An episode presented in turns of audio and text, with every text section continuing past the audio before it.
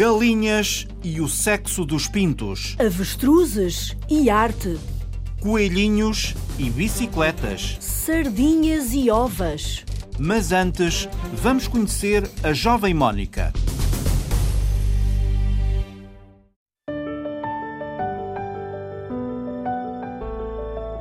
Adoro crianças, espero um dia conseguir ter a minha própria família e acho que é um assunto muito sensível para mim eh, e foi aí que eu decidi que realmente ia fazer. A Mónica decidiu doar óvulos. Ela é Miguel Bastos, uma das ajudas preciosas para muitos casais. Existem várias técnicas para ajudar os casais a ter filhos recorrendo às células reprodutoras do próprio casal. Se mesmo assim não conseguir, o casal pode contar com pessoas como a Mónica. Gostando eu muito de crianças, tendo uma ligação muito próxima com a minha família um, e tendo a possibilidade de realmente dar algo tão bom como acrescentar um membro de família, uh, não, acho que não havia muito como dizer que não, até porque o processo depois de explicado ao pormenor, nós conseguimos perceber que não é tão árduo assim. José Teixeira da Silva, ginecologista no Centro de Genética da Reprodução, professor Alberto Lemos, avisa desde já que a Mónica é um bem raro. Temos muito menos dadoras do que aquelas que seriam as nossas necessidades, ou melhor, as necessidades dos nossos casais, que estão à espera de fazer tratamento. E porquê? Talvez por, por desconhecimento das jovens portuguesas, talvez por algum receio também por todo este processo, porque obviamente é muito mais fácil doar uh, espermatozoides, é muito mais fácil doar sangue do que, do, do, que doar óvulos, porque elas passam, não deixam de passar aqui por vários dias de injeções, várias ecografias, uma anestesia para fazer a, para fazer a punção, portanto é um processo mais complexo, como é evidente. Doar óvulos é um processo exigente. Começa-se por preencher um formulário onde se fazem perguntas, muitas perguntas. No fundo estamos a dar a base de vida para alguém que vai receber o, o óvulo. Portanto, acho que são questões muito naturais, um, são um bocadinho invasivas em termos pessoais, mas é claro que tem que ser a nível de segurança, tanto para os médicos como para as receptoras. Para além dos dados biográficos, são questionadas as características físicas da candidata à doadora peso, altura, grupo sanguíneo, mas também etnia, a cor dos olhos, da pele, do cabelo. Depois o formulário segue com perguntas sobre doenças, operações, tratamentos, medicação, consumos de tabaco, drogas, vida sexual, tatuagens, contracepção e antecedentes ginecológicos. Preenchido o inquérito, é preciso fazer análises detalhadas. Só depois é que começa o processo propriamente dito. Não é o fim da picada, é o início. As injeções são feitas com agulhas muito fininhas e na zona abdominal, portanto é uma zona menos sensível. Nós não sentimos propriamente dor nas injeções, sentimos, claro, um bocadinho mais sensíveis ao fim de algum tempo, é normal, mas não é um procedimento muito difícil, não tanto quanto se imagina quando se lê a informação na internet e fazemos logo um bicho de sete cabeças. As injeções são muito parecidas com as canetas de insulina dos diabéticos. Durante 10 dias, a mulher tem que dar injeções a si própria para estimular a ovulação. Uh, no ciclo ovulatório natural, de vários folículos que inicialmente estão predispostos a, crescer, só um é que se envolve, se torna dominante e ovula.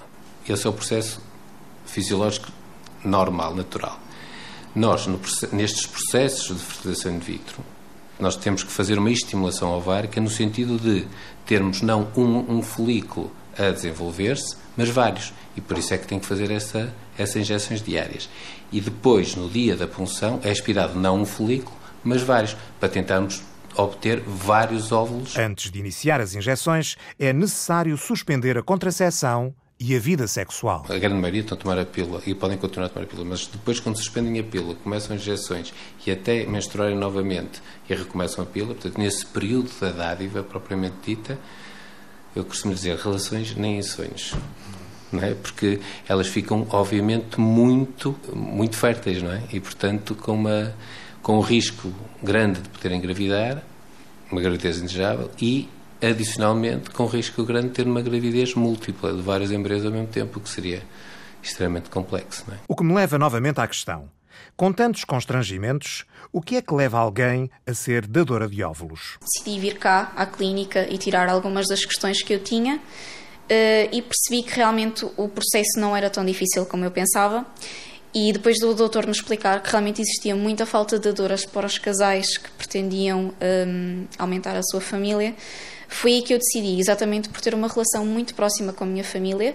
Uh, adoro crianças, espero um dia conseguir ter a minha própria família e acho que é um assunto muito sensível para mim uh, e foi aí que eu decidi que realmente ia fazer. Na altura em que tomou esta decisão, Mónica tinha um namorado. Eu tive realmente um namorado meu que um, achou um bocadinho estranha a situação uh, e uma das questões que ele fez achei muito engraçada. Então significa que um dia vais ter um filho teu?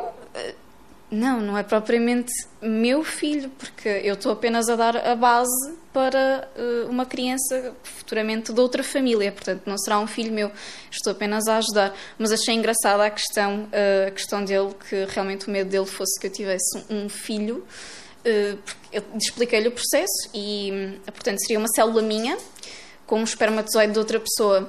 Então ele achou aquilo um bocado estranho. Então acho que há pessoas que ainda têm uma mente muito fechada em relação a estes assuntos e pensam de uma forma um bocadinho diferente, não tanto na dádiva em si e no bem que vai fazer a outras pessoas, mas no processo Uh, e no que isso implicaria mais para elas do que para as outras pessoas. Curiosamente, a família de Mónica lidou bem com a decisão, a começar pela avó. Conversei com a minha avó, principalmente, para que ela não se assustasse, porque, claro, é uma idade mais avançada, não estou habituada a lidar com este tipo de coisas, e uh, algumas das injeções têm que ser refrigeradas. Obviamente que a minha avó vendo uma agulhazinha uh, no congelador ou no frigorífico, no congelador não, no frigorífico, poderia eventualmente assustar. Se eu não queria isso, tive que falar com ela, explicar-lhe o processo.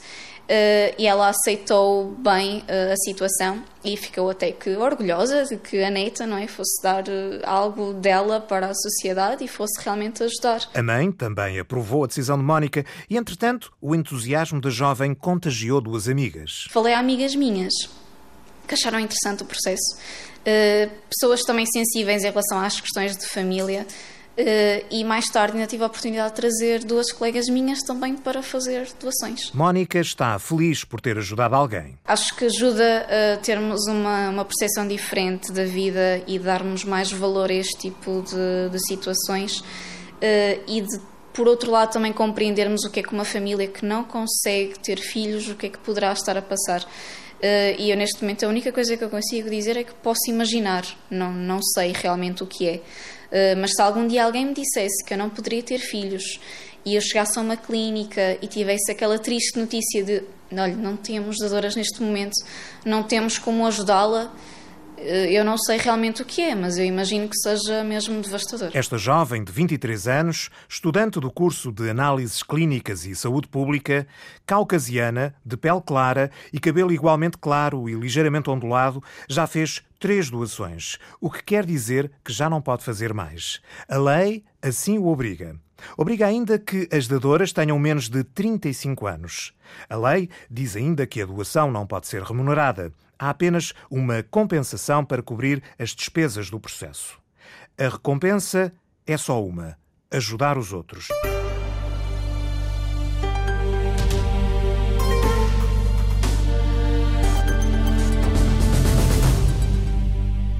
Algumas já me saltaram e foram até aos vizinhos, telefonam e eu vou lá buscá-las.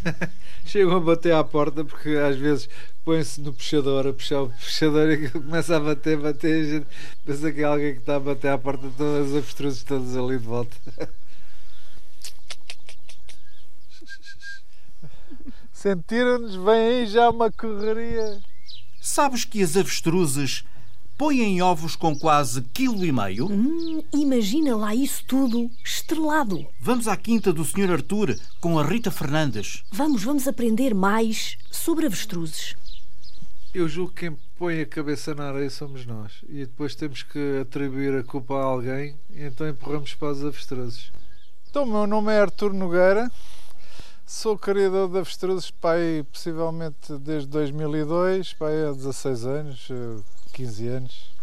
Na quinta de Artur Nogueira, no Cartacho, vivem 56 avestruzes. A intenção inicial era decorar o terreno E foi isso que fiz durante um ano e tal. E depois pensei, epá, mas isto podia dar alguma coisa. Comprei os avestruzes E porquê avestruzes? porque era um animal que os outros não tinham. E eu, eh, o que os outros têm, eu vejo. Eu vejo na casa dos outros. Agora, aquilo que eu não via, achei piada ser avestruzes. Na altura foi uma questão de curiosidade. Nem, nem conhecia o animal, nem sabia nada do animal. Olha, um macho. Um macho grande, imponente. Está neste parque sozinho. Tenho aí uma fêmea por ele, só que ele não, não aceita a fêmea e bate-lhe. Então, O terreno tem um hectare e meio, as avestruzes reprodutoras estão num terreno à parte. As mais jovens andam à solta, têm seis meses, mas já ultrapassam largamente a nossa altura. e é um animal que está aqui habituado connosco. E o Sr. Arthur nunca teve medo? Eh, eu tenho medo das avestruzes. Tem medo das avestruzes? Não Diga-me tenho lá como é medo que... das minhas. Que as conheço. É verdade. E o Sr. Arthur nunca foi assim atacado à séria? Não, nunca levei um toque. Quanto é que elas pesam? Os meus devem dar aí na casa dos 130, 120 quilos e as fêmeas 110 também, mais ou menos. E É que ter avestruzes não é como ter uma galinha, uma avestruz. Quanto é que elas podem medir? Assim da altura? Pode ir aos 2,80 m. Lá embaixo, no armazém, estão os ovos que vão ser chocados. Estão num sítio mais úmido da casa, mais fresco, para se manterem e, e esperarem a altura de entrar na, na, na incubação. Vamos recolhendo os ovos. Eles todos os dias mudam de posição, que é isto. Hoje ainda não tinham mudado e aproveita-se. Mas porquê é que têm que mudar de posição? Para lubrificar a, a membrana interna do, do ovo. É o que se chama um volteio. No frigorífico estão os ovos para consumo. Este vai acabar na frigideira. Quanto é que pesa um ovo de avestruz? Boa ideia, vamos pesá-lo. Eu agora, este não sei quanto é. Tenho uma ideia do peso dos ovos. Isto tem só uma gema gigante. É só uma gema gigante. É. Quanto é que vocês acham que esse ovo tem? Eu acho que este ovo vai ter para aí uns 2,3 kg. E qual é que é a sua aposta, Sr. Arthur? 1480. Ah, Sr. Arthur tem olho para a coisa, não é? Claro. Hã? Ó, 1 kg 475. Ah, Ganha o Sr. Arthur, claro. já estou farto de pesá-lo, não é? É um ovo que não cabe nas duas mãos. Vou fazer uma marcação no ovo para o poder abrir. Entretanto, já, eu já sabia onde é que está a zona da, ca- da caixa de ar do ovo. Mas como é que o Sr. Arthur sabe que a membrana vai estar deste lado do ovo? É isso que daqui a pouco já vamos ver. Vamos lá, Sr. Arthur. Mostre-nos o segredo para descobrir de que lado está a caixa de ar do ovo. E agora o Sr. Arthur apagou a luz porque vamos utilizar a lanterna, é isso? Exatamente. Vamos ver aqui. Cá está. Vê-se ali uma zona mais clara que é onde está a membrana. Exatamente. É a caixa de ar do ovo. Já tem aqui a marca. E agora vamos ver este. Ontem não era possível ver. Hoje já é. Está a ver? Aqui está. Mas porquê é que é importante saber onde é que está a caixa de ar do Muito ovo? importante que é por causa da posição do, do ovo dentro da chocadeira e agora na armazenagem. E o Sr. Arthur aponta aí nesse caderno todas as datas dos ovos. Exatamente, fica tudo. É a mãe, a tia, a nova, tem o registro de toda a gente. O Sr. Arthur não se afeiçoa às avestruzes e depois não tem pena que, elas, que o fim delas seja para a carne. Eh, eu sei distinguir e, e separar hum, muito bem as coisas. Eu tenho aqui animais que são quase animais de estimação e tenho aqui os animais, que são os animais que eu sei que têm a durabilidade de um ano, que é o ano que eles eh, vão estar aqui até engordar. Se morre um reprodutor, neste caso um dos pais destes, eu custa-me muito. Vem atrás de mim que não há crise nenhuma.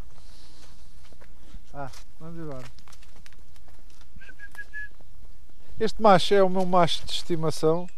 Tenho um macho já para uns eh, 12 anos. É, já se habituou a mim, é calmo. Nesta altura, um macho normal já estava a atacar, ia bater na rede com os pés. Artur Nogueira vende a pele das avestruzes, as penas, a gordura, que dá bons produtos de cosmética, garante, e vende também a carne. Mas o grande problema está nos ovos. Os ovos são muito bons, não tem problema nenhum, mas são proibidos de vender. São proibidos de vender? Para consumo.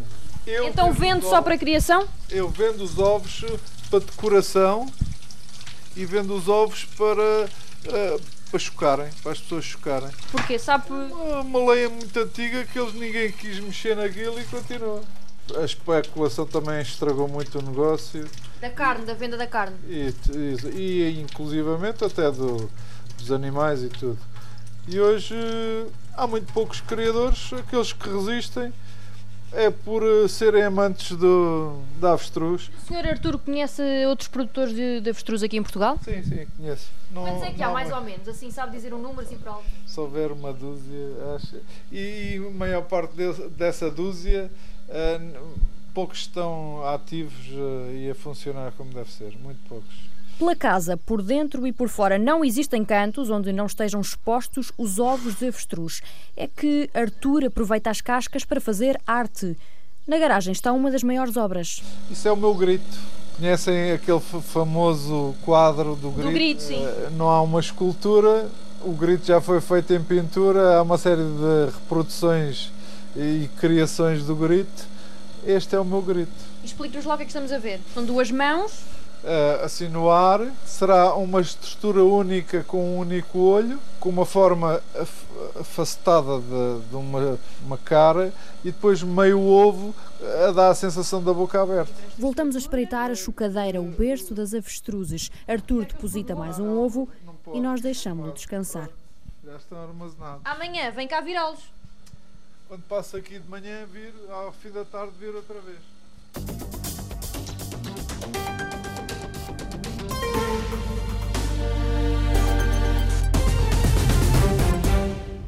É pinto ou é pinta?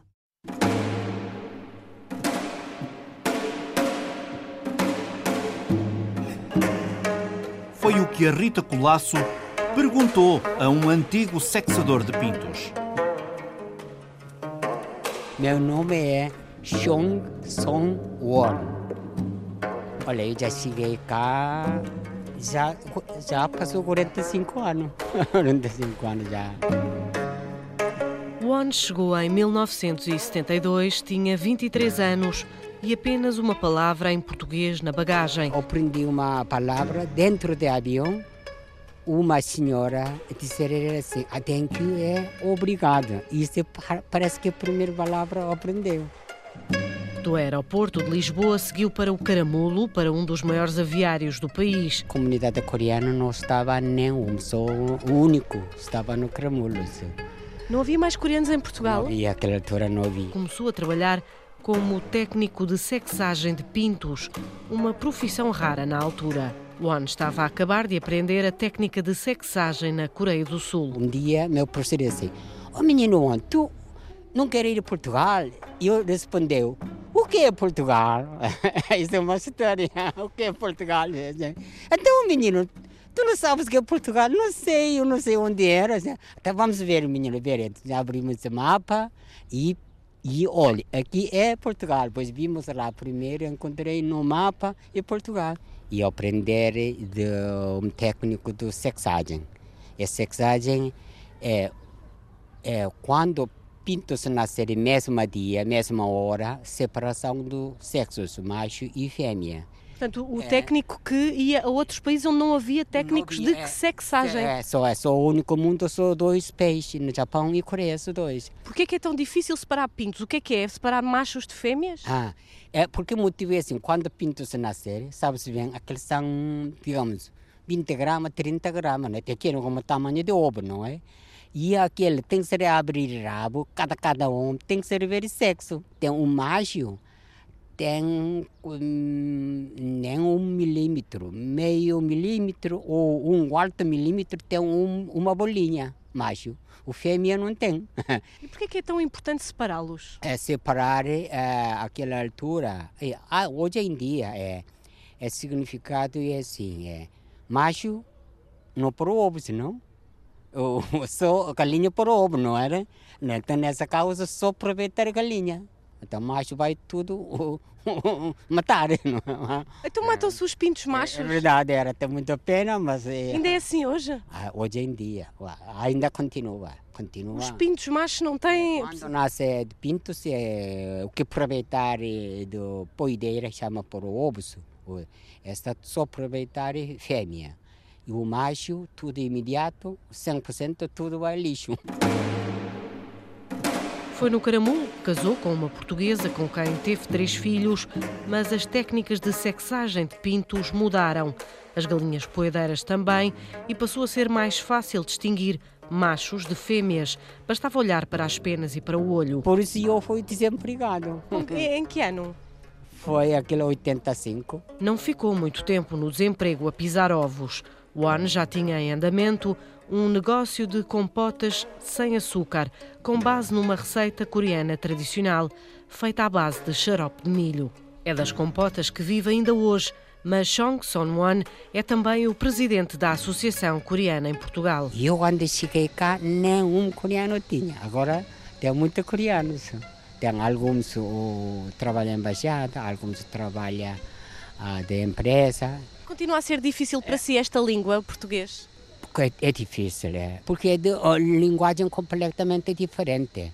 No orientais não usava R. L não usa só a única coisa é L. Rato não há, tem que ser lato. não, há, não há rato. Como é que se diz ovo em coreano? É, é Kieran. Kieran. Kieran. É pinto, se chama Pyongari. É Pyongari. Kieran e Pyongari. Pyongari. Mais ou menos. Mais ou menos. Está muito bem. É.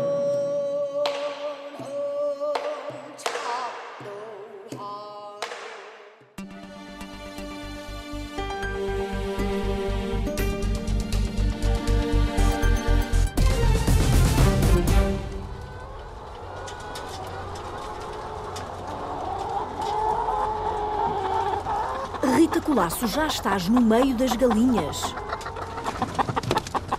Em plena capital do ovo. O pavilhão 4 está a meia luz e várias cristas carnudas vermelhas esticam-se por entre as gaiolas verdes, como quem espreita quem por aí vem. Três ou quatro escaparam e debicam no chão. 150 mil cacarejam em tom piano e afinado. A temperatura é amena. Tem tudo a ver com o conforto dos animais. David Henriques, o responsável pelo bem-estar animal das galinhas da Zezerovo. Em termos de temperaturas, elas têm um conforto térmico diferente do nosso. De verão, apesar de termos temperaturas exteriores, se calhar à volta dos 38, 39, dentro das instalações estão sempre no máximo 26, 27 graus, isto tudo por causa dos animais e temos as melhores taxas de postura. Em termos de eliminação, é aquilo que elas também necessitam. O facto de termos mais eliminação pode provocar mais stress aos animais e eu, pronto, a eliminação está completamente estudada para, para, para o melhor bem-estar animal que elas possam ter. Vestuário de proteção, nos sapatos, nos cabelos, no corpo. É assim que se vestem o engenheiro David Henriques e o diretor-geral Alfredo Martins. Dois andares de cinco pisos, 5 mais 5. São gaiolas com cerca de 50, 50 aves, eh, onde é tudo automático, desde a distribuição da ração, a água. Professor Minho, está ali uma galinha fora da, da capoeira. Sim, sim. É possível, às vezes pode acontecer. É, podemos, podemos constatar que as galinhas, apesar de tudo, até parecem felizes. Mas isso eu não sei que elas não falam, não é? Pois, mas isso também não falam as que estão ao ar livre. Pois não, é verdade. É... Eu não gostava de estar numa jaula destas, confesso.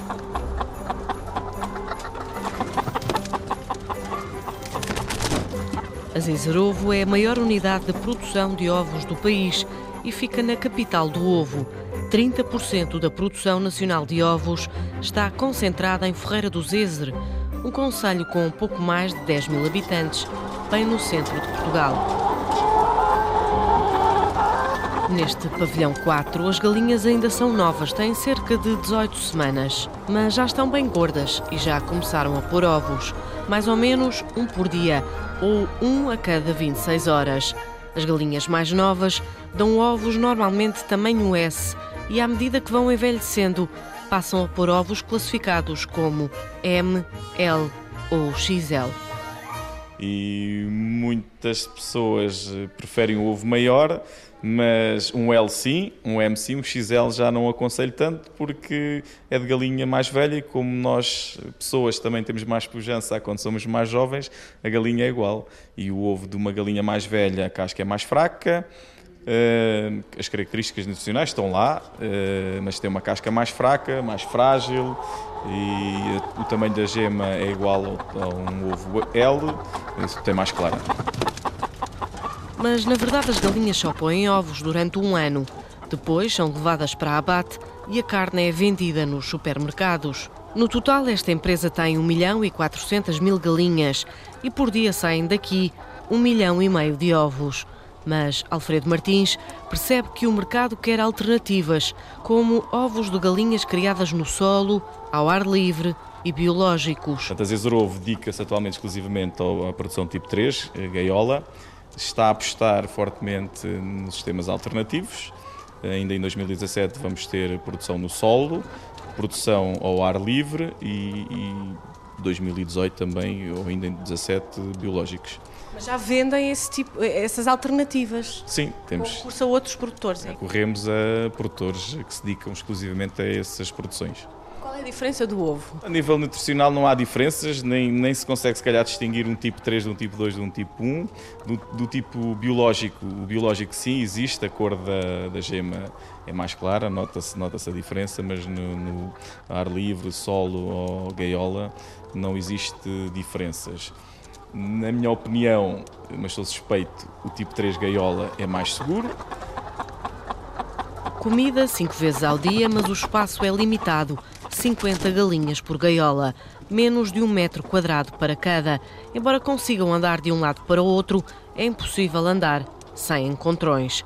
Pelo menos aqui no pavilhão 4, onde agora se ligam as máquinas para mais uma refeição.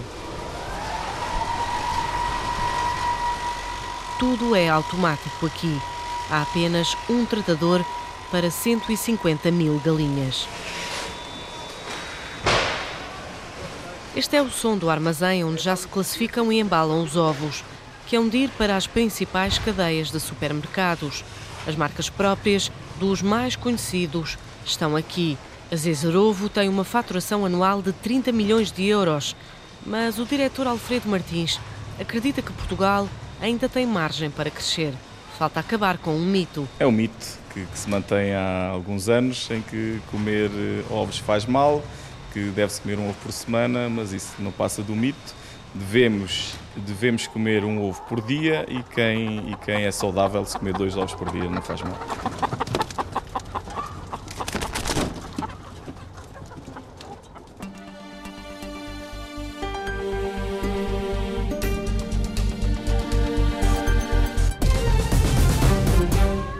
Estamos aí para os anexos, onde estão as galinhas.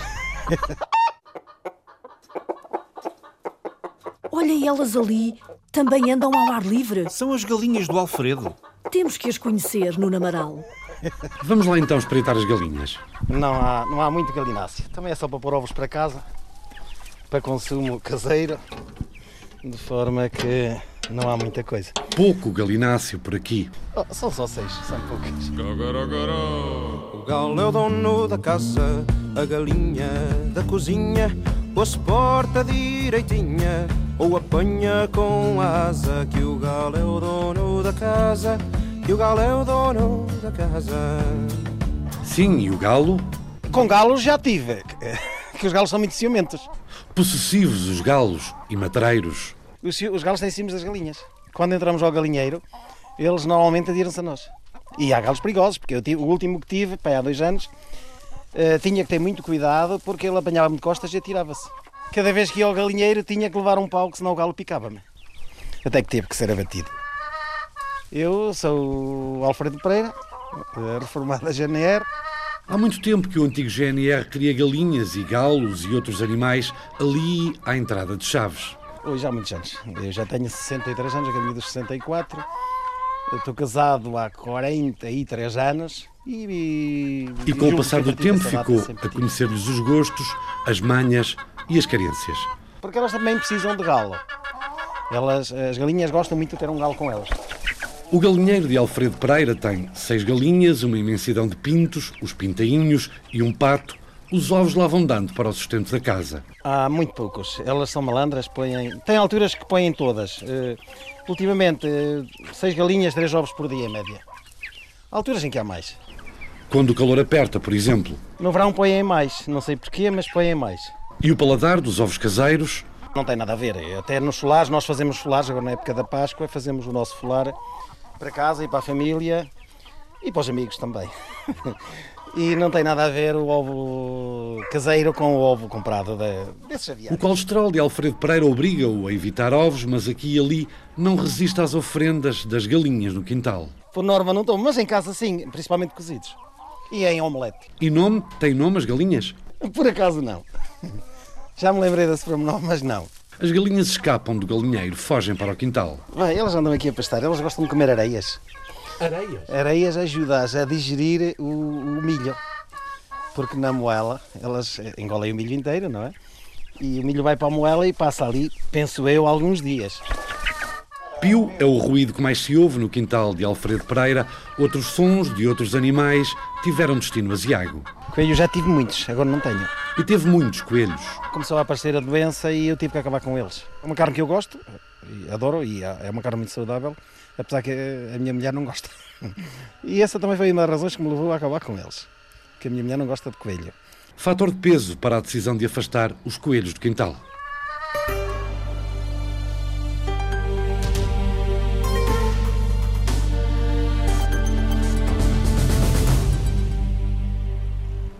Com calma, Matilde. Tenta agarrar um bocadinho o travão.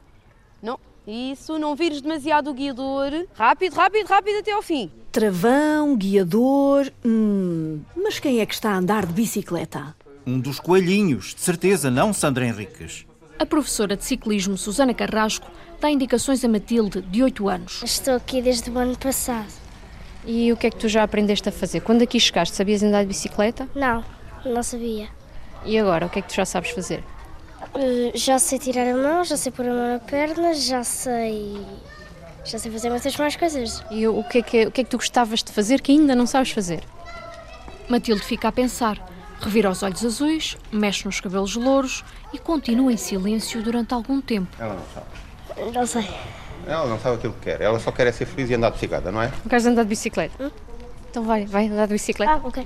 A voz masculina que ouvimos há pouco é de Paulo Vaz, o fundador desta escola de ciclismo que conta como Matilde aqui veio parar. Foram os avós que me contactaram quando nós fizemos, eh, quando foi o dia sem carros. Nesse dia, a Coelhinhos, Escola Clube de Ciclismo de Lisboa, esteve na zona do Saldanha com meninos a andar de bicicleta. O avô de Matilde, que por ali andava, ficou interessado e inscreveu a neta. É ele que vem carro religiosamente ao sábado. No fim da aula vamos falar com o avô de Matilde, mas por agora queremos saber mais sobre esta escola de ciclismo fundada há três anos por culpa do Pai Natal. O Pai Natal houve um ano que deu uma bicicleta à minha filha. Depois, de repente, o pai teve nenhum problema, que era, ela não sabia andar de bicicleta, já tinha tido uma experiência com bicicletas com rodinha, eu tinha lido já uns artigos que as rodinhas não se devem utilizar, até porque as rodinhas não desenvolvem força, porque ainda tem mais peso e mais atrito, e não desenvolve o equilíbrio. E foi nessa altura que eu comecei a pesquisar se havia as tais escolas e não encontrei ninguém. Paulo Vaz começou a fazer contactos aqui na Escola Básica São João de Brito, onde estamos, e na Junta de Freguesia de Alvalade, aqui ao lado, e foi lançado o projeto Ciclismo Curricular. Nós levamos as bicicletas, temos bicicletas adequadas ao tamanho das crianças, desde os 6 até aos 9 anos, temos capacetes, temos luvas, temos os obstáculos necessários para criar as dificuldades e, por turma, ensinamos primeiro às crianças a andar de bicicleta e depois, gradualmente,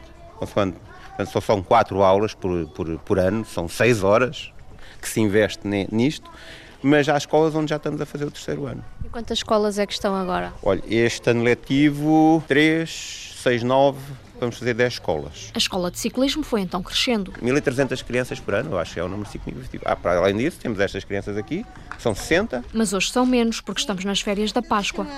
Bom dia. É da rádio. é da rádio. Posso falar com o seu filho? É o seu filho, não é? é?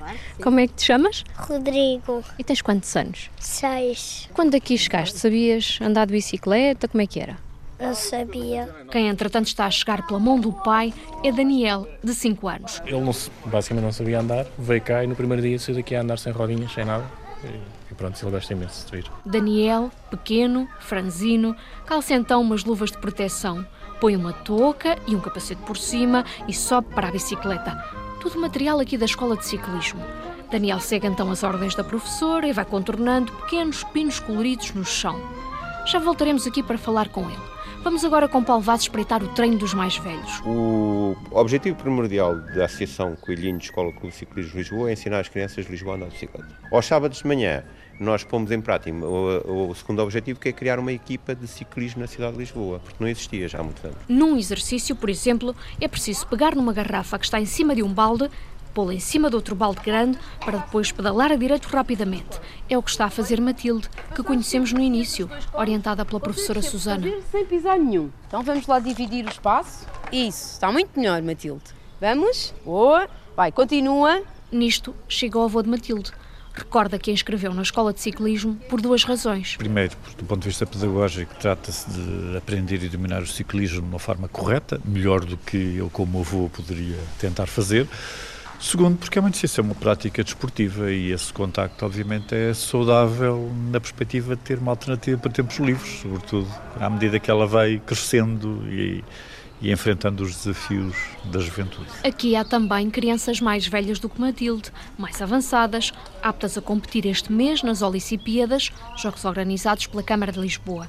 Paulo Vaz acrescenta, há 40 crianças filiadas na Federação de Ciclismo. Algumas estão já aptas a ir a provas, né? como podemos ver aqui as gêmeas Maria e Sofia, ali o Julinho, que é da ajuda. Julinho é um dos meninos que vem todos os sábados através de um protocolo com a Junta de Freguesia da Ajuda. Quem as traz é Miguel Cordeiro e a mulher, Mónica Cordeiro, que fazem parte da Academia de Jovens do Casalinho da Ajuda. Somos uma associação nova, é bastante recente, temos, ainda não temos nem um ano de existência. Miguel conta que já há melhorias de comportamento destes meninos de diferentes origens étnicas e socioeconómicas, habituados a brincar livremente na rua. Além de terem grande aptidão, já têm uma prática, não na vertente desportiva, mas uh, recreativa no sentido em que eles andam na rua, onde passam os carros, os autocarros, as motas. Júlio, costumas andar lá de bicicleta, lá na ajuda? De vez em quando. Da bicicleta dos meus, dos meus primos. E agora aqui já aprendeste aqui algumas regras do que deves fazer quando vais no meio do trânsito? Uhum. Uh, virar a penalização para a esquerda e para a direita, mas só que nós temos que ir sempre na direita quando saímos daqui. Quem está de saída é o pequeno Daniel, que vimos chegar pela mão do pai. Falamos com ele, mas não diz mais do que uns sims, que gosta de cá andar e já aprendeu muito. Sim. Mais faladora é a irmã Iris, de 9 anos. E se for ela a entrevistar o irmão? Uh, o que é que tu gostas mais na, em andar de bicicleta? Entrar naquelas casas e fazer o zigue-zague. Obrigada, Daniel. Obrigada, Iris. E lá vão eles para casa, radiantes, pela mão do pai. Eu vou aparecer na rádio e vou fazer uma entrevista, pai. Adeus. Adeus. Adeus. Bom fim de semana. Bom fim de semana.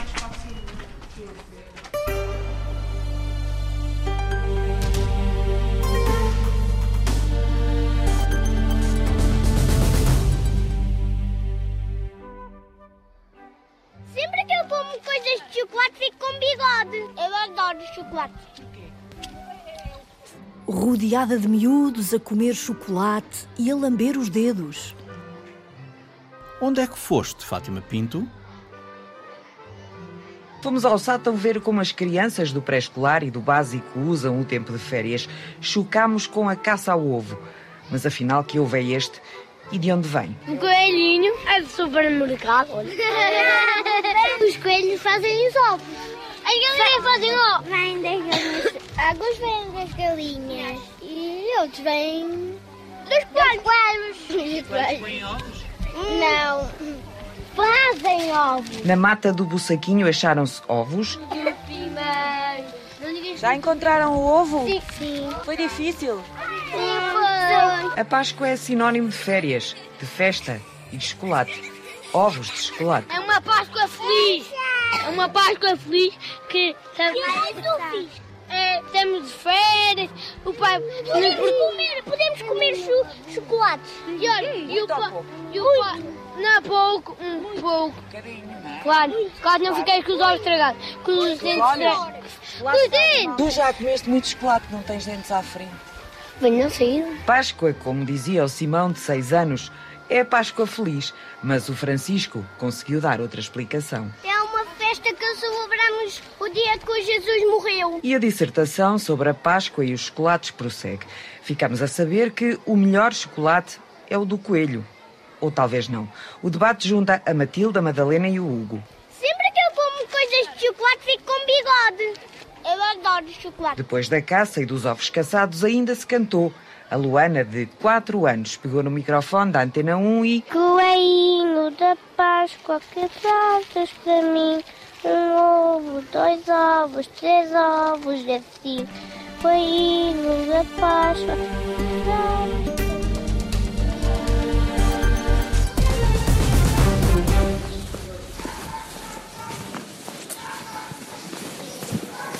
Estava a andar aqui por umas ruas estreitas, perto dos mercados de Olhão, e dei de caras com uma emenda sugestiva, num sítio chamado Bioco. Temos agora de, este especial, agora das, da, da, Páscoa, temos umas ovas. Ovas da Páscoa? Uh, ovas da Páscoa, exatamente. Umas ovas de sardinha com algumas coisas regionais, algumas misturas, digamos assim. Precisava que me ajudasse aí a confeccionar umas ovas à só neste país. Vamos embora. Olha que bela ideia. Ovas de sardinha à só neste país. Já estou com água na boca. Hum, também eu. Mas antes, Mário Antunes, vai lá perceber melhor o nome desse sítio, Bioco. Vamos a isso. Já estou aqui na Travessa dos Mercadores, à porta desta casa de petiscos, tapas e refeições ligeiras, e à minha espera está o João Pedro Batista. Olá, uh, boa tarde, sou o João e bem-vindos ao Bioco. O Bioco? O Bioco era uma, uma indumentária que, que as mulheres vestiam antigamente, um género de uma burca Parece antiga, exatamente. Uh, uma burca antiga que as mulheres em, aqui olham costumavam, costumavam usar. Foi abolido depois pelo governador civil, mas ainda se usou até, até há, há relativamente pouco tempo. Portanto, o bioco é uma homenagem a uma tradição e aqui come-se o quê? Tradição? Também. Um bocadinho de tradição, um bocadinho de inovação, um bocadinho das duas coisas. Está na hora de entrarmos na cozinha do bioco. Pronto, então aqui temos, nós vamos fazer umas ovas de sardinha, uh, neste caso é de sardinha, pode ser outras ovas quaisquer, mas umas ovas de sardinha enlatadas uh, com um guacamole de um, abacate, manga e manga, com um pão regional de alfarroba. Portanto, hum. vamos fazer tipo um género de uma, de uma, de uma tosta, digamos assim. Portanto, e com um bocadinho de salicórnia, exatamente. Vai usar também? Também usar. Não, queremos, não, não quisemos nem usar sal nem, outro, nem outra gordura, porque as ovas já vêm em azeite. Uh, a salicórnia já, já lhe confere um a toquezinho. A salicórnia, para quem não sabe, é uma erva que uh, Exatamente. há muito aqui nas zonas da Ria, é de Sapais, Isso. e que substitui perfeitamente o sal, o sal. e de uma Isso. forma até mais saudável. Exatamente, pode, pode provar, sim, sim. Tem um toque, um toque salgado, salgado exatamente. E não quisemos pôr, juntar nada de, de, sal sem ser, a, sem ser a salicórnia.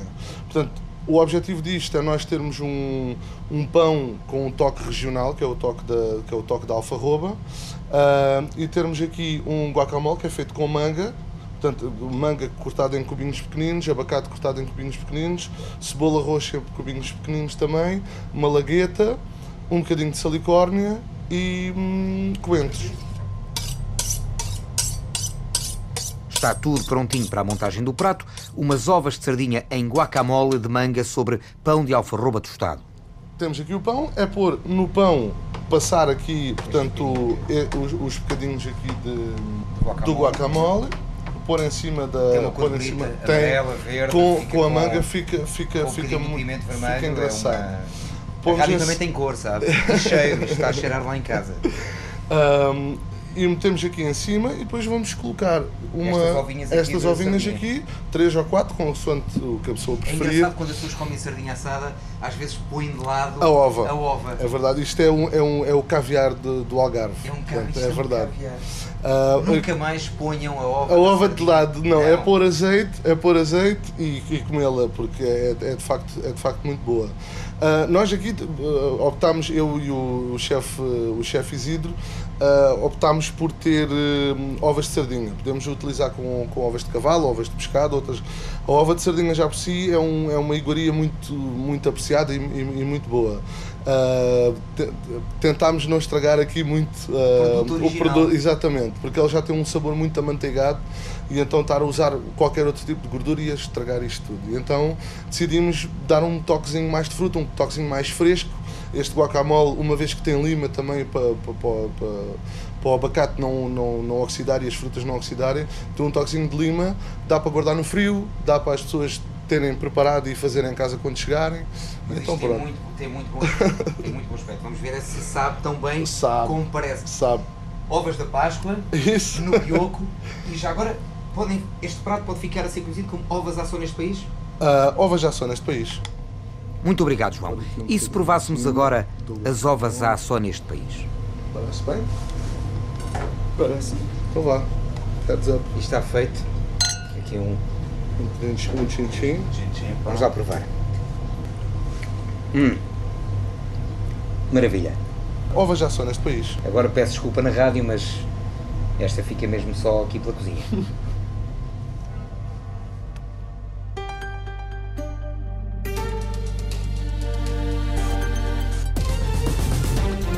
Produção de Rita Colasso e Sandra Henriques. Sonoplastia de Paulo Cavaco.